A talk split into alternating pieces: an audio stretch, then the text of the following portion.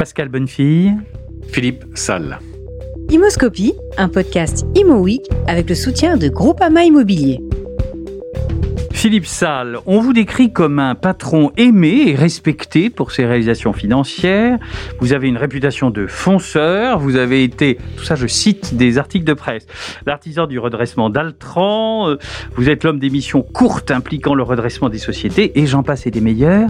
Vous êtes donc un homme qui n'est pas un homme de l'immobilier, c'est ce qui nous passionne aujourd'hui, alors que vous êtes à la tête du géant Foncia et même aujourd'hui du groupe Emeria qui est euh, la grande qui regroupe l'ensemble des marques de cette belle maison. Alors avant de nous intéresser à Foncia aujourd'hui et demain peut-être, euh, on pourrait parler de votre parcours un peu fascinant. Vous naissez en 1965 à Lyon. Exact. Euh, votre père est médecin, si je suis bien renseigné. Tout à fait. J'ai donc des, des renseignements qui sont bons. Et alors, vous devenez ingénieur des mines. Pourquoi ce choix? Oh, c'est un choix, je dirais presque par défaut quand on est jeune et quand on est doué en mathématiques et en oui, physique. défaut, défaut pour faire les mines quand même. Il faut être un petit peu quand même. Euh... Non, mais j'ai toujours été très, disons, des facilités en mathématiques et en physique. Voilà, euh, tout le temps quasiment premier de la classe jusqu'en terminale. Euh, et donc c'est le, je dirais, le parcours un peu classique d'un enfant qui est, voilà, qui a des facilités en, dans les matières scientifiques. Et donc je suis allé faire une prépa au lycée du Parc à Lyon le meilleur lycée de Lyon. Voilà. Et, et, puis du coup, j'ai intégré les mines euh, deux ans après. Voilà. D'accord. Donc vous faites les mines. Est-ce que à l'époque l'idée c'est bon bah c'est un parcours classique, voilà. Est-ce que vous avez une folle envie d'être ingénieur? Quelle est euh... envie d'être ingénieur Oui, parce que voilà, j'aime tout ce qui est matière scientifique. Je trouve ça passionnant j'avais déjà en tête quand j'étais jeune que j'aimerais, enfin, mon souhait était à un moment de diriger des entreprises. D'accord. Voilà. Donc Après, vous auriez pu faire HEC, mais oui, je pense que ceci dit, j'étais plus fait pour faire des une école d'ingénieur qu'une école de commerce, où j'avais peut-être moins de culture générale. D'accord. Donc là, on me dit que pendant que vous êtes ingénieur des mines, je crois qu'il y a toujours un, un on fait des stages et qu'il y a, voilà, et que vous faites un stage à l'usine Citroën de Rennes, si j'en crois mes confrères vous du monde qui vous avaient interrogé. C'est très bien et, informé. Mais oh là là, on essaye. Et donc là, il y a un peu un choc là, non? Oui. Ce choc, c'était à l'époque, c'était donc ça devait être en 1987 pour être très précis. Euh, et en fait, les ingénieurs étaient en blouse blanche, voilà. Les contremaîtres étaient en blouse bleue, les ouvriers, bien sûr, étaient en tenue de, de travail. Et il y avait, je trouve, un peu une dichotomie entre les deux mondes. Voilà, c'est ça que j'avais, c'est ça que j'ai ressenti à ce moment-là. Déjà qui s'inscrivait, oui. ne serait-ce que dans l'habillement déjà. Déjà dans l'habillement, oui. déjà aussi dans la cantine. Et voilà, les places étaient oui. un peu réservées, tout ça. Voilà. Et ça, ça m'a un petit peu interpellé. Voilà. Et je trouvais que c'était un peu dommage. Et donc, effectivement, la, une des choses que j'ai faites, c'est que j'ai mis une blouse bleue à un moment. Ça a dû faire un peu de bruit. Oui, ça fait un peu de bruit. Là, on franchissait les. Euh, Voilà. Et surtout, en fait, pendant le mois d'août, euh, à l'usine de Rennes-la-Jalais, en fait, l'usine s'arrêtait à cette époque pour faire ce qu'on appelle les grandes maintenances. Euh, et donc, c'est à ce moment-là, en fait, que j'ai décidé d'être avec les équipes, les ouvriers, les contremaîtres, pour essayer de voir, ben voilà, comment on maintient un outil industriel euh, dans la partie où j'étais, qui était ce qu'on appelait l'atelier de ferrage. Alors j'ai l'impression que ça va être une constante dans le parcours dont on va parler, c'est que euh, vous aimez bien d'abord euh, franchir un peu les barrières classiques et puis un peu voir les troupes, c'est-à-dire ne pas rester oui. au dernier étage, il y a un dernier étage, oui, ou, oui. etc.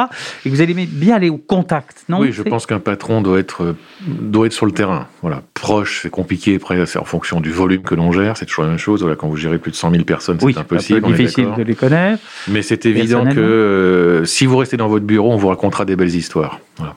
Si vous voulez voir la vérité ou la réalité, euh, et pas forcément d'ailleurs en bien ou pas bien, c'est pas le sujet. Mais si vous voulez vraiment connaître ce qui se passe sur le terrain, il faut aller sur le terrain. Voilà. Et donc, bah, le terrain, vous allez, euh, là vraiment, vous allez le labourer et d'une manière assez, euh, là aussi, un peu étonnante. Vous commencez de manière un peu classique, vous entrez chez Total. Oui. Voilà, vous allez en, en Indonésie. Bornéo. Alors c'est comment l'Indonésie? Alors c'est Bornéo déjà. C'est Bornéo, d'accord. Donc c'est pas vraiment l'Indonésie. Oui. Enfin c'est l'Indonésie, mais une ville qui s'appelait Balikpapan, pas de route quasiment. Enfin voilà, c'est c'est un peu la jungle parce qu'en fait ouais. c'est une forêt primaire. Hein, c'est la seule. Enfin il y a que deux forêts primaires dans le monde, hein, si je crois bien, hein, qui sont donc le Brésil et l'Indonésie. Euh, et donc les plateformes étaient à la fois dans la jungle et en mer, mais les plus grosses plateformes étaient dans la jungle. On y accédait par hélicoptère aussi. Euh, mais donc voilà, donc c'est un monde un peu. Euh, c'est la vie d'abord d'une base oui. où on était 400 ou 500, donc c'est une vie très spéciale, très très les uns sur les autres, en fait. Oui, là, on n'est plus dans un bureau. Exactement. Et c'est la vie aussi. c'est une vie assez complexe aussi parce que voilà, les enjeux sont aussi phénoménaux. Voilà, c'était une très grande, c'était un très grand lieu de production pour Total, notamment dans le gaz. Eu du pétrole à l'époque, mais c'est vrai que c'est plutôt des champs gaziers aujourd'hui. Et donc j'ai découvert la vie d'un jeune ingénieur de maintenance voilà, sur plateforme pétrolière, à la fois d'ailleurs en base et à la fois en plateforme. Et alors qu'est-ce qui fait que vous, vous allez changer vraiment euh, En fait, en fait j'étais dans le monde de la maintenance. Ce qui est marrant, c'est que la ségrégation existait déjà à l'époque aussi entre des, des, fonctions. Moi, je voulais faire de la production. Je trouvais que c'était passionnant dans le pétrole d'être plutôt sur des plateformes et plutôt du côté de la production. Et moi, en fait, j'ai fait mon enfin, l'un an, enfin, les 18 mois que j'ai resté à peu près là-bas, j'étais plutôt en maintenance. Et, et en fait, on m'a, lorsque j'ai dit que j'étais prêt à rester, mais en production, on m'a dit non. Voilà. Voilà. Et donc, euh, moi, je voulais pas rester. Il n'y avait pas de passerelle entre ces deux mondes, c'est ça Je ne sais pas s'il n'y avait pas, ou pas s'ils ne voulaient pas, ou s'ils ne pouvaient pas. J'en sais rien, franchement. Après, je, j'ai pas de, je me, je me souviens plus. C'était en 1990, pour le coup. Et donc, comme j'avais pas envie de rester en maintenance, eh ben, je suis parti. Vous êtes parti. Donc, ça, montre aussi votre caractère qui n'est pas de se dire je vais faire toute ma carrière euh, dans cette belle maison, euh, et tant pis si on me donne pas. Exactement. Alors, vous partez chez Accenture après. Oui. Et là, c'est aussi un autre monde. Là, alors là, c'est l'autre monde. Là, là, je passe de l'Accenture, mais du côté, effectivement, cette fois-ci, plutôt système d'information, hein, pas la partie audit. À l'époque, d'ailleurs, ça s'appelait Arthur Andersen encore. Oui. Puis Arthur Andersen Conseil, puis Accenture. Andersen Consulting d'abord, pardon, et après Accenture. Enfin, moi, j'ai pas connu Accenture. Oui, c'est ça, c'est le nom actuel. Exactement.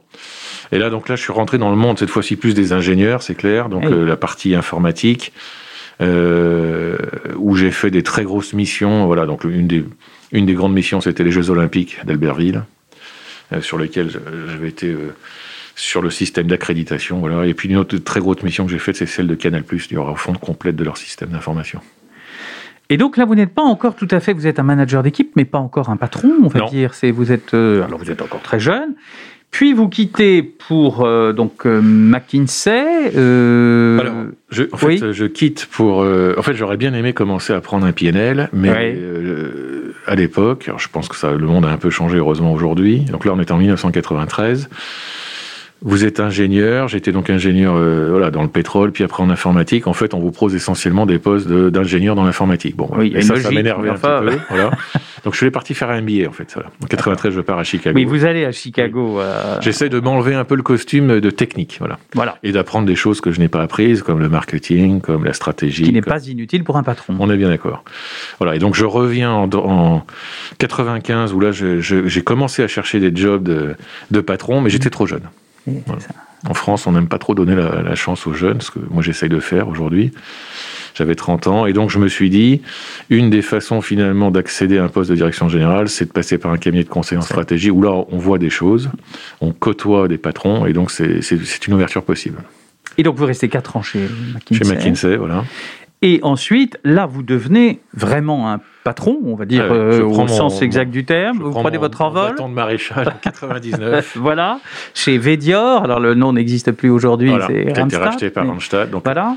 Au 1er juillet 99, où, je, où on me confie euh, les rênes d'une filiale d'abord. Qui n'est pas très, très fraîche à l'époque. Non, en hein fait, euh, on, la stratégie à l'époque était d'avoir des marques différenciées entre ce qu'on appelle l'intérim spécialisé, c'est-à-dire plutôt col blanc, et l'intérim col bleu et il voulait lancer une marque européenne sur le col blanc. Voilà. Et donc j'arrive en France, euh, enfin sur ce sujet-là, pour lancer la marque Expectra, qui est la marque euh, qui avait été choisie à l'époque.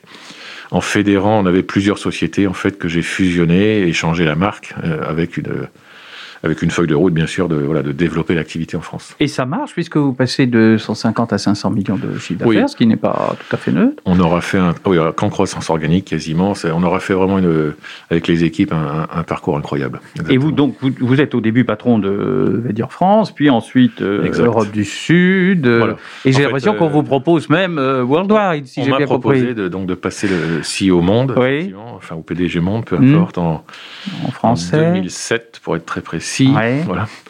Euh, et en fait, euh, la société faisait 8 milliards, était cotée à la bourse d'Amsterdam. C'était quand même tentant, non Je ne savais plus quoi en faire de cette boîte. Non, mais en fait, j'avais fait le tour d'abord de l'activité.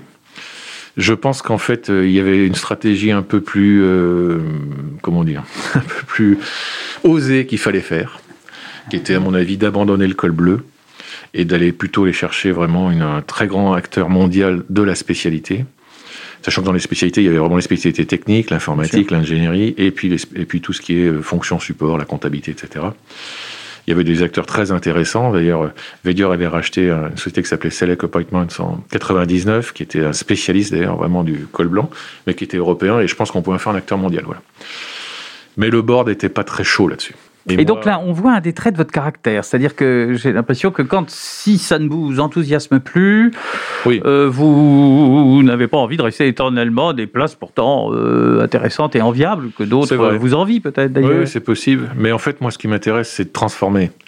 Euh, et là, je voyais bien que la transformation allait devenir compliquée ou que le board ne suivrait pas.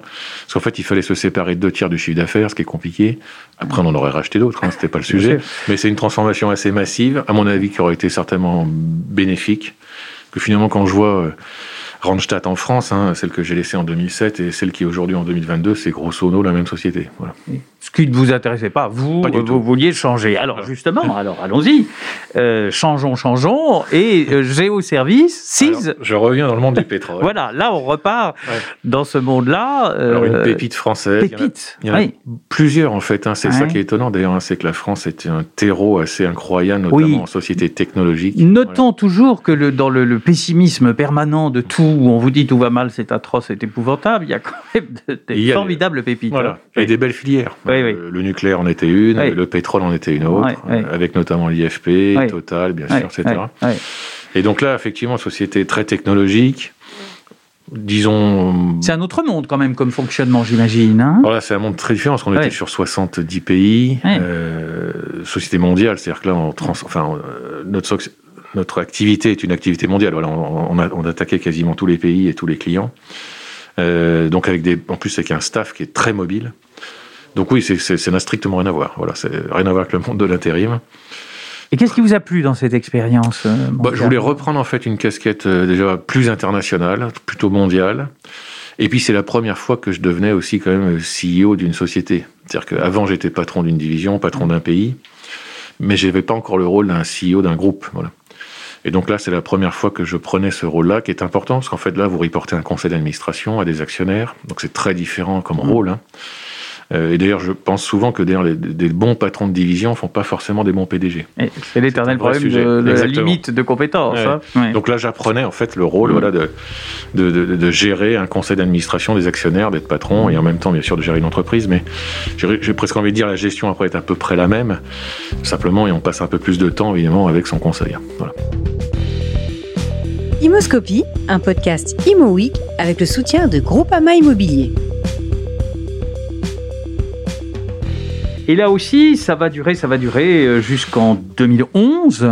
Alors, euh, la, différence, c'est qu'on a vendu la société à un géant, Schlumberger, qui a des origines françaises. Françaises, mais lointaines maintenant. Très lointaines, très très lointaines. Et donc là, effectivement, après être dans un très grand groupe, mais pas être numéro un, c'est pas mon truc. Voilà. Donc, euh, j'ai dit que je restais un an pour faire l'intégration, ce que j'ai fait. mais c'était écrit de toute façon que je partirais à un moment. Voilà. Et vous allez prendre la tête euh, à nouveau. Hum, là, on est bien d'accord que maintenant, vous êtes un patron, et un patron clairement euh, établi, et vous prenez la tête d'Altran, en, bon français, on dit Altran Altran. Oui. Euh, et là, on se retrouve sur du nouveau, du conseil de la haute techno. on, on, reste dans le monde technique. Oui, très technique quand même, technique, de haut niveau. Hein. Exactement. Donc c'est plutôt un monde d'ingénieurs de nouveau. C'est ça c'est pas très très très loin de l'intérim sur une partie mmh. du business, mmh. parce qu'il y a une partie où, grosso modo, on met des, équipes à disposition des clients, mais il y a aussi une partie où on fait des projets, donc on prend aussi la responsabilité, je dirais, de, l'output. Mais là, voilà, société un peu plus euh, moins mondiale que ne l'était Géoservice, qu'il fallait mondialiser plus, hein, c'est pour ça qu'on a mis un pied aux États-Unis, qu'on a fait pas mal de choses, et société qui était un peu en souffrance, voilà. Euh, historiquement. Et, euh, Qu'il est moins quand vous allez partir d'ailleurs. Hein, oui, je pense qu'on l'a très bien redressé avec les équipes. Euh, encore une fois, c'est tout ça, c'est des travaux d'équipe. Hein, voilà, j'étais plutôt bien entouré. Vous dites d'ailleurs, je, je, le note, vous dites très très souvent on et non pas je. Oui, parce que je considère qu'une réussite est forcément collective. Voilà, je, il y a forcément... Mais c'est comme l'autogestion, c'est bien, mais il faut qu'il y ait un chef quand même. Non, mais comme tout, c'est-à-dire voilà, il faut bien un moment qu'il y ait quelqu'un qui donne la direction. Voilà, euh, parfois en se trompant, mais au moins vous la donnez. Oui.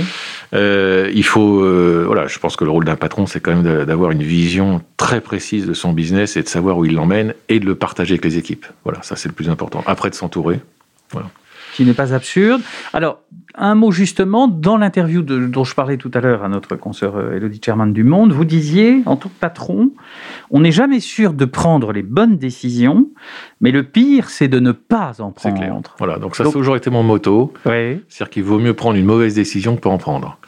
Et je Parce que la mauvaise, ça se rattrape, tandis que l'abstention de... Non, je pense qu'il faut être en mouvement, en fait. Voilà. Tant pis si on va pas dans la bonne direction, mais au moins on est en mouvement. Je pense qu'il n'y a rien de pire que l'immobilisme. Euh, je pense qu'il a certains patrons qui ont du mal à décider, et je pense que c'est pas simple aussi, hein, bien sûr, de prendre des décisions, de sachant que de toute façon, quand vous êtes patron, vous n'avez jamais 100% des informations autour de vous pour prendre des décisions. Voilà, ça serait trop facile. Ah oui, parce que là, donc il faut forcément un moment, euh, voilà, prendre des risques. Et ça, c'est vrai sans doute au-delà des patrons. Enfin, des patrons, on veut dire, c'est vrai pour du chef, les managers, comme dirait le Gérald de Gaulle. Tout manager, oui, exactement. C'est vrai pour l'armée, mais c'est vrai aussi, bien sûr, pour les entreprises. Hmm. C'est vrai pour les patrons d'entreprise, mais c'est vrai aussi pour les patrons, voilà, pour les divisions, les managers, etc. On a tous un moment, euh, une partie d'inconnu qu'il faut un moment. Euh, et là, Altran, vous prenez donc les, bonnes décisions. Tout le monde dit que vous avez euh, un très bon, un excellent bilan. bon, et pourtant, vous allez partir. Alors, ça n'a pas été une décision simple, celle-là, pour le coup. Ah. Autant, je dirais, bon, Géoservice, on avait vendu la société. Oui, donc c'était écrit, voilà. Et puis c'était comme ça. Bon, euh, la société Géoservice était trop petite dans un monde de géants quand même. Altran, c'est un tout petit peu différent. C'est qu'en fait, j'en avais fait le job. Pour le coup, là aussi, j'étais un peu comme veilleur. Je ne sais plus très bien quoi faire de, cet animal. Voilà, pas simple. Le coup suivant, c'était peut-être de faire un très gros coup à un moment dans une autre zone, notamment les États-Unis, mmh. ce qui a été fait d'ailleurs par mon successeur. Je pense que la société n'était pas encore prête à l'époque, et donc bon, voilà, donc je tournais un peu en rond, c'est vrai. Voilà, la société était redressée, on était au maximum de ce qu'on pouvait faire en marge. Euh, on pouvait continuer à faire plein de choses, hein, c'est évident, mais pour moi, ça, ça, redevenait un peu de la gestion, euh, voilà, de day to day, c'est pas mon truc. Voilà, et quand vous êtes dans la gestion, je sens que c'est pas vraiment, euh, voilà. Et donc, euh, vous êtes courtisé beaucoup. Ça y est, votre réputation de, fonceur et de patron de, de, très belle tenue est acquise. Et vous voici dans un tout autre monde, complètement différent, en 2015 chez Elior. Dites-nous un peu de ce grand, grand mastodonte de la restauration collective. Hein. Voilà, donc en fait là, pour le coup, ce sont les, fonds qui sont venus me chercher. Mmh. C'était Charterhouse à l'époque qui avait euh, la majorité du capital, qui avait mis en côté en fait le groupe euh, un an avant, 2014, et qui avait besoin à un moment voilà de prendre quelqu'un qui prenait euh, voilà l'entreprise et apporter un peu, je un souffle différent, disons voilà. Après chacun encore une fois ses forces et faiblesses. Hein. Et donc c'est pour ça que le challenge m'intéressait énormément. Alors c'est vrai que la restauration, c'est un autre monde que je découvrais, pour le coup, qui n'a strictement rien à voir. Non. Euh, mais sur lequel il y avait, je pense, pas mal de choses à faire, notamment avec la technologie, qui était assez passionnant. Et d'ailleurs, on voit bien que, avec ce qui s'est passé avec la Covid, il y a beaucoup de choses qui sont en train de changer, qu'on avait déjà, nous, initiés, en fait. Hein. Euh, voilà, donc en fait c'était intéressant. Bon, alors évidemment, là c'est un monstre, 120 hein, 000 personnes. Oui, c'est ça, c'est combien? C'est 120 000 personnes. Donc là c'est plus compliqué, voilà, vous gérez. Euh... Puis avec des, des, qualifications très différentes, j'imagine. Oui, bien sûr, bah, il y avait, je crois, 20 000 ou 22 000 sites. Donc un site moyen, c'est quoi? 4-5 personnes.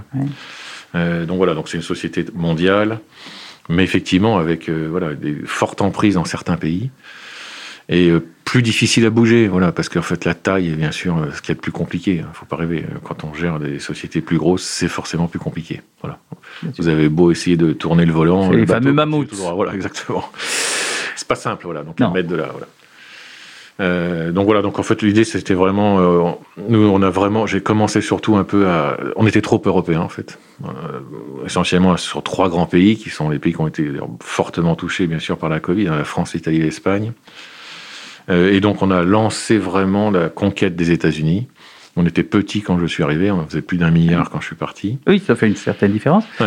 Et euh, voilà, donc, et puis on avait commencé à mettre un pied en Inde, parce que je, je pensais qu'il fallait aussi à un moment commencer à se développer aussi en Asie, et l'Inde étant un pays avec beaucoup d'habitants, il y avait forcément beaucoup de choses à faire. Voilà. Avant que nous n'arrivions à l'aventure foncière, vous êtes maintenant dedans et au cœur. Qu'est-ce qui est passionnant dans, dans cette vie de, de patron? C'est les choix qu'on prend, c'est les aventures qu'on se crée, parce que là, j'imagine que prendre la décision d'aller dans des pays euh, peut-être qu'on ne connaît pas totalement, et où on se dit, euh, bon, il y a peut-être un enjeu évidemment, mais enfin c'est peut-être pas si facile. Est-ce que c'est le choix des hommes? Est-ce que c'est euh, ou des femmes bien sûr Enfin, je veux dire de, de, de ses collaborateurs? Qu'est-ce qui, qu'est-ce qui est le moteur quand on est un, un grand patron Pour moi, le moteur c'est la transformation, c'est-à-dire c'est de se dire comment on va d'un point A à un point B et comment je fais en sorte que les équipes voilà, suivent? Parce que parfois, c'est un rythme euh, soutenu, on oui. sur Foncia. Réputation de fonceur, hein, je rappelle. Oui, oui, oui, oui mais je pense qu'en fait, la vitesse euh, dans une entreprise est primordiale. Voilà. Donc la vitesse d'exécution. Euh, Parce que si c'est trop lent, ça se met pas en place. Non, ça... mais c'est qu'il y en a qui iront plus vite que vous. Donc, c'est ouais. la chose. Après, vous êtes, mmh. on n'est jamais seul sur un échiquier. Heureusement, donc, d'ailleurs. Heureusement, oui. Mmh. La concurrence, ça, quand même, c'est sain. Mmh. Ça stimule. Euh, et donc, si on veut à un moment aller plus vite que la concurrence ou essayer de voilà d'aller surpasser sur certains sujets, il faut aller plus vite. Donc, la capacité pour moi de, de, mouvement est très importante. Le mouvement est important, mais la capacité, mais la, la, la vitesse est aussi très importante. Donc, vous êtes un vrai gaulien.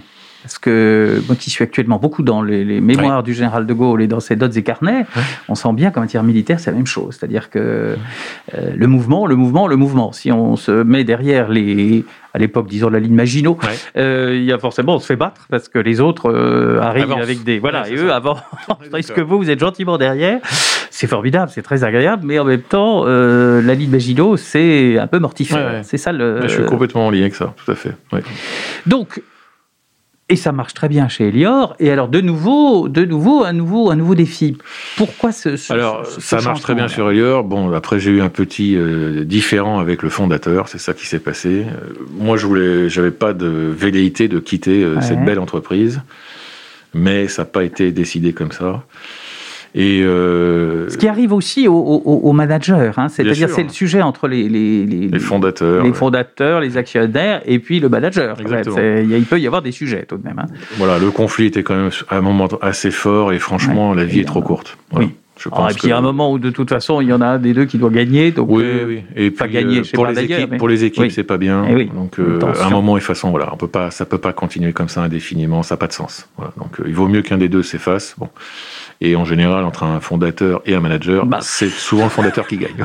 oui, pour des raisons relativement euh, évidentes voilà. d'ailleurs. Hein. Oui, oui. Donc voilà, donc, donc j'ai tiré ma révérence. Euh, et en fait, à l'époque, j'avais déjà euh, la Caisse des dépôts du Québec qui était au capital oui. de Léor, que j'avais fait mmh. venir. Et qui était grande aussi, maison. Grande maison. et qui était aussi actionnaire de Foncia. Voilà. Et qui, à un moment, m'avait dit euh, bah, écoute, puisque tu pars, il y a une opportunité qu'on enfin, on cherche aussi un manager voilà, sur Foncia. Et donc, c'est comme ça que le, voilà, le go-between s'est fait. L'immobilier, j'y connaissais rien non. Mais oui, alors justement, alors voilà, vous, vous me volez ma première question. Évidemment, l'immobilier, vous y connaissez rien, sauf que sans doute vous avez dû acheter un peu d'immobilier pour vous, mais c'est quand même une vision un peu différente d'être à la tête de ouais. la, du, du, leader du secteur. Comment ça se passe à l'arrivée. Moi, j'ai l'impression que vous êtes un homme sans crainte, mais c'est peut-être une impression euh, excessive, mais euh... oui, c'est-à-dire que, enfin, sans crainte, c'est pas que sans crainte, c'est que je suis curieux. Voilà, donc je ouais. pense que chaque euh, industrie a ses forces et ses faiblesses, ouais. est intéressante en elle-même. Euh, il faut effectivement avoir un regard neuf parce qu'il faut surtout pas arriver avec ce que j'ai fait avant, puisque ce, que, ce qui s'applique dans certains métiers ne s'applique pas dans d'autres. Et moi, encore une fois, ce qui m'intéresse, c'est la transformation. Et là, j'ai vu que dans ce monde, c'est un monde qui était un peu oui, il faut voilà pas obsolète parce que c'est pas comme ça qu'il faut le nommer. Parfois fatigué, qui était, voilà, qui était quand même, euh, disons, peu novateur. Voilà. Et là, je me suis dit. Dans une entreprise qui avait été très, très vivante et ah très. c'est, euh, une, voilà, hein. une, grande réussite française. Voilà. Jackie Lorenzetti. Jackie Lorenzetti, euh, voilà. La seule chose que je m'étais juré en sortant d'Elior, c'est que je ne travaillerai plus jamais pour un, un fondateur. Voilà. Mais il se trouve que Jackie n'était plus actionnaire. Non. Donc c'est beaucoup plus simple. On a de très bonnes relations, on se voit souvent. Euh, franchement, c'est un très grand pro. Oui, c'est un grand professionnel de voilà. l'immobilier oui, oui. et d'autres choses. Et de plein d'autres choses. Exactement. Un peu de rugby par ailleurs. c'est que voilà, il est sorti de Foncia. Oui. Il a en plus cette intelligence, je trouve, de dire voilà, je suis sorti. Donc, de toute façon, je n'ai pas grand chose à dire, mais par contre, voilà, moi, c'est, je considère que c'est mon rôle aussi, bien sûr, de le tenir au courant et voilà, que, d'expliquer un peu ce qu'on est en train de faire dans cette mmh. belle entreprise. Et donc, c'est, c'est une entreprise finalement qui était où la technologie n'était quasiment inexistante, comme d'ailleurs dans la plupart de mes concurrents. Et je me suis dit qu'il y avait, voilà, il y avait certainement quelque chose à faire entre ce monde de l'immobilier qui est un monde passionnant et le monde de la technologie qui est quand même aujourd'hui une, une composante quasiment obligatoire. Alors, comment ça se passe dans une maison? Il y a beaucoup, beaucoup de monde aussi, parce que le, groupe foncier. Alors, si, le on... groupe maintenant doit être 13 ou 14 000. C'est ça. Je pense qu'on sera peut-être même 20 000 avant la fin de l'année. Ben, en fait, c'est la même chose. La seule différence, c'est que j'ai décidé. Enfin, en arrivant, j'ai bien vu que de toute façon, nos systèmes étaient quand même assez obsolètes. Qu'on est dans un monde encore. Euh, très papier, très voilà normé, etc. J'ai des fiches devant moi, j'ai honte. c'est pas grave, c'est la vie. Et tout ça, je me suis dit, à un moment, la technologie peut faire quand même, enfin, peut faciliter beaucoup de choses. Voilà. Et à la fois d'ailleurs pour nos clients, ce qui est très important, et à la fois aussi bien sûr pour nos salariés. Voilà, donc c'est cette conjoncture en fait qui permet de se dire voilà, on est dans un monde finalement qui a pas beaucoup évolué depuis sa création. Sans doute pas assez. Comme certains, voilà, et la technologie peut faire beaucoup de choses pour cette, cette industrie, donc il faut y aller. Imoscopie, un podcast Imo avec le soutien de Groupama Immobilier. Qu'est-ce que la technologie peut changer dans ce monde du service, Alors, du syndic, de l'administration bah, La technologie, en fait, ça, elle peut changer quoi? Elle peut d'abord, un, supprimer complètement le papier. C'est-à-dire que si vous voulez avoir votre... Enfin, moi, Donc là, vous arrivez en décembre 2017, ça fait bientôt, que ça fait un peu plus de 4 ans maintenant, hein, puisque nous sommes en janvier 2022 quand nous enregistrons. J'ai dit à mes actionnaires, en fait, en février-mars, bon, il faut qu'on fasse, euh, il faut qu'on fasse tapis euh, sur le système d'information, il faut qu'on réécrive tout. Voilà. Mais on va le faire par une équipe digitale en partant des besoins du client. C'est ça qu'on a cherché à faire. Donc on est vraiment parti à la fois sur le syndic et à la fois sur la gestion locative et aussi d'ailleurs sur la transaction du besoin client. Et c'est en fonction de ça qu'on a ensuite développé euh, toute notre plateforme, qui est assez complexe, hein, comme vous pouvez imaginer, parce qu'on a réécrit le système comptable et le système de front. Voilà. Et là, les salariés, ça se passe comment? Parce que bah, les salariés sont plutôt contents parce qu'en fait, le système actuel est quand même lent. Euh, souvent euh, avec une technologie qui a 20-30 ans, donc c'est un peu complexe. Mm. Bon, je vous passerai plein de détails. Oui, oui, on va pas voilà, c'est un peu fastidieux. Voilà. Donc en fait, le système, enfin Millennium, qui est notre, le nom de notre nouveau système, euh, gomme grosso modo tous les défauts de la plateforme actuelle. Donc finalement, les, je dirais que ils sont contents parce qu'en fait, ils passent quand même beaucoup moins de temps devant leur machine.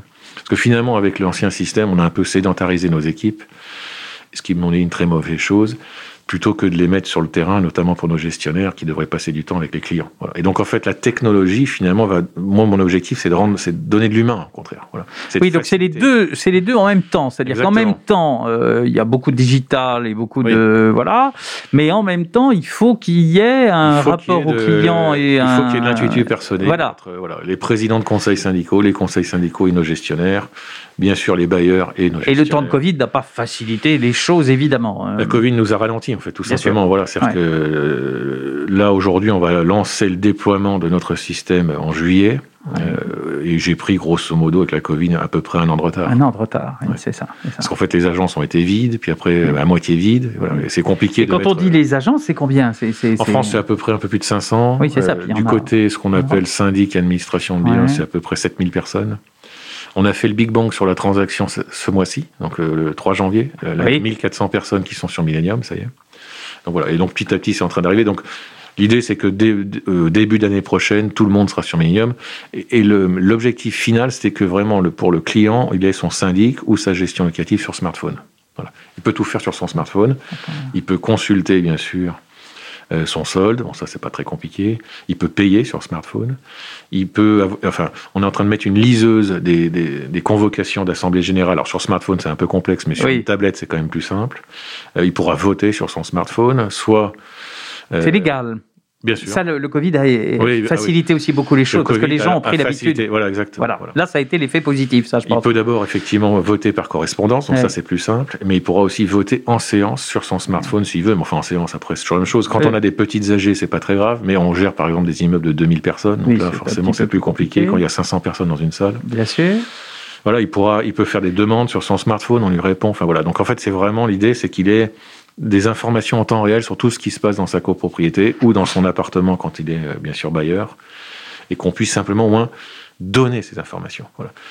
On a trois grands principes hein, qui sont réactivité, expertise et transparence. Et donc la transparence, c'est ça, c'est de pouvoir dire voilà tout ce qu'on fait, il le voit, et on n'a rien à cacher.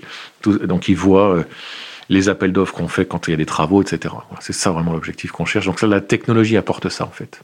Et donc une transformation peut-être aussi de la manière dont le public voit la profession de syndic, qui est Exactement. un peu décriée, soyez honnête. Euh. Non, non, mais très décriée. Euh, nous, comme tout le monde, voilà, euh, hélas.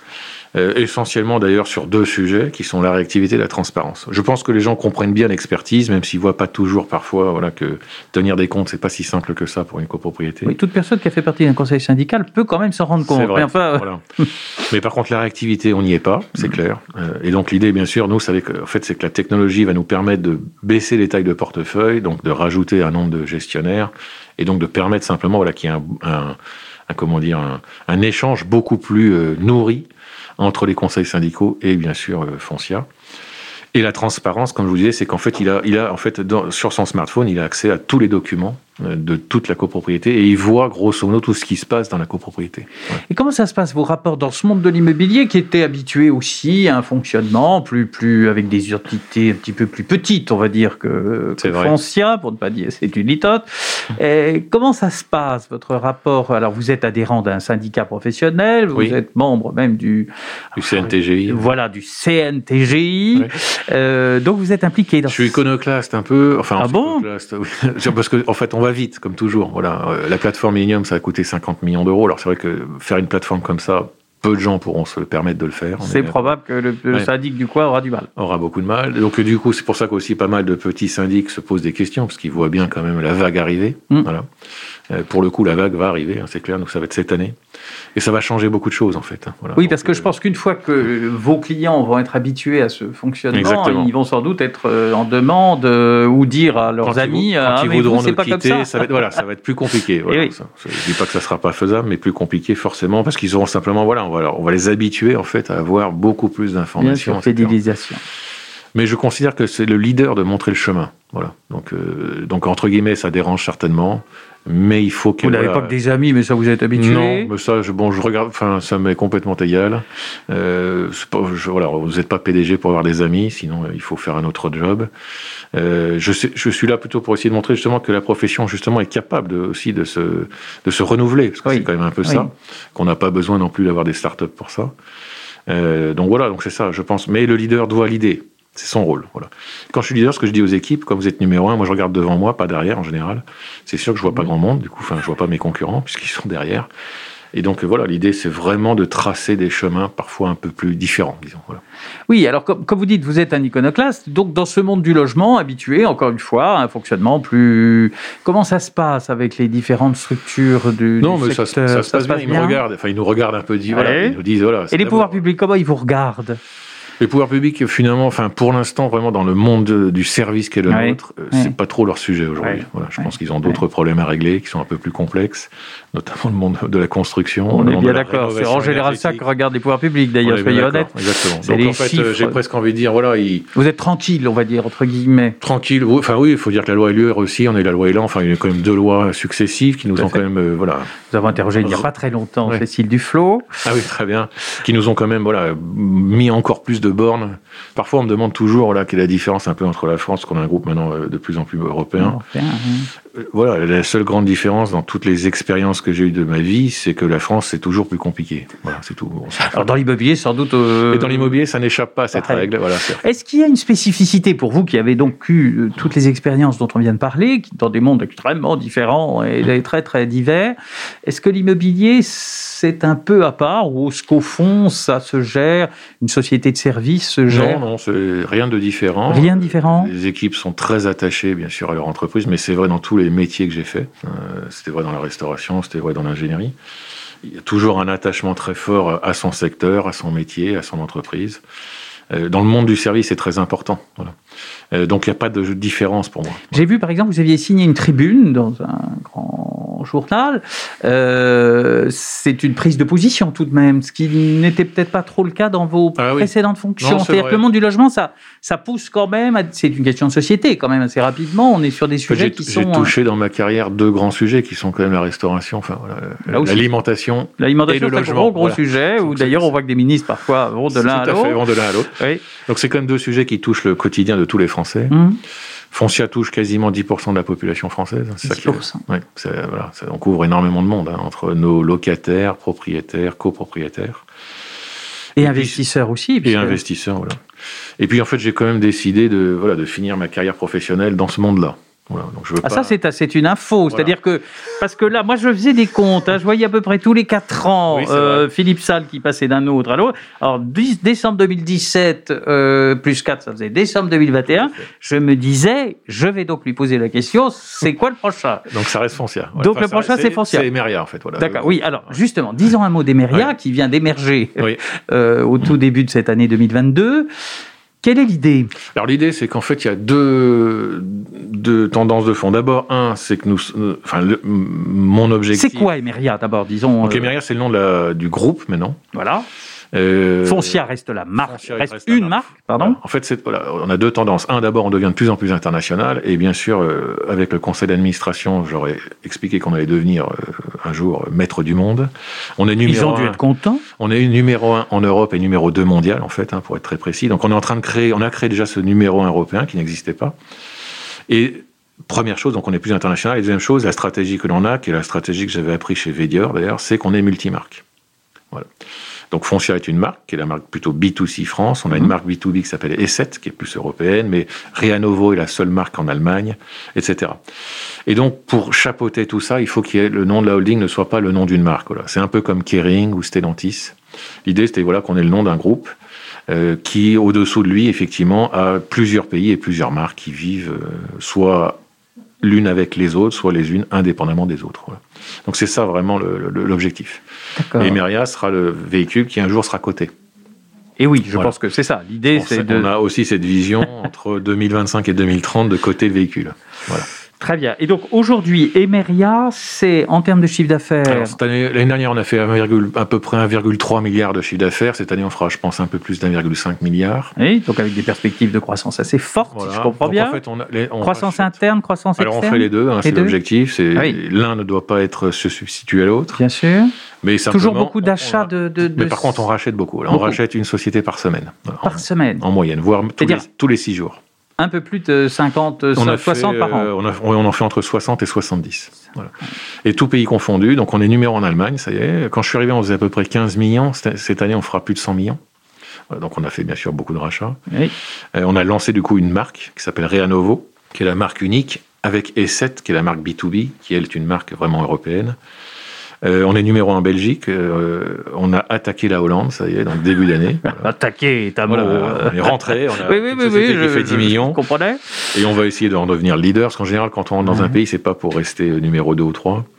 Euh, voilà. Et donc, on est déjà numéro 2 en Suisse. Et l'idée, comme on veut devenir déjà le, le, le leader européen, il faut vraiment qu'on mette un pied au Royaume-Uni qu'on regarde actuellement. Toujours un marché un peu particulier quand même, celui très particulier, très différent, euh, très proche en fait du, parce que j'ai regardé un peu le marché aussi américain, américain qui est très proche en fait du marché américain. fait. Avec des règles et on aura une stratégie plutôt Europe du Nord, donc euh, après ça sera ah peut-être Danemark et tout ce qui est Scandinavie. Scandinavie. Voilà.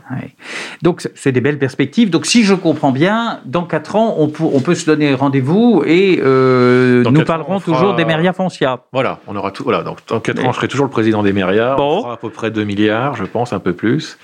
On sera cette fois-ci, pour le coup, euh, vraiment le leader européen. On est déjà le numéro un, mais là, on sera encore plus leader. Je pense qu'on sera dans d'autres pays, à peu près une dizaine. Et on va commencer à réfléchir à attaquer les US, voilà, les US-Canada, qui va être le vrai sujet de la stratégie pour moi 2026-2030. Voilà, donc la deuxième tranche. Voilà. C'est pour ça que je vous dis que là, je me, je me projette assez loin sur cette belle entreprise parce qu'en fait, euh, on est au début en fait de l'histoire. Voilà, en France, on a fait énormément de choses, on a capitalisé sur euh, sur tout ce qui a été fait sur une entreprise qui fête ses 50 ans cette année. Foncia a été créée en 1972. Et donc nous, nous enfin moi, ce que je cherche simplement à faire, c'est mettre de la technologie en France, grossir. Bon, on n'est plus très loin de la, taille, je pense, optimum. Et bien sûr, pour pouvoir avoir je un, voilà, un, niveau de service client qui soit inégalé. Hein. C'est vraiment ce qu'on va chercher à faire. On ne l'a pas encore, mais c'est vraiment ce qu'on va chercher à faire. Dans les deux, trois prochaines années, il y a beaucoup de choses qui vont changer. Dans les deux, trois prochaines années, ça nous laisse encore le temps de nous revoir. Avec plaisir. Philippe Salle, merci. Merci, bonne journée. Imoscopie, un podcast Imo avec le soutien de Groupama Immobilier.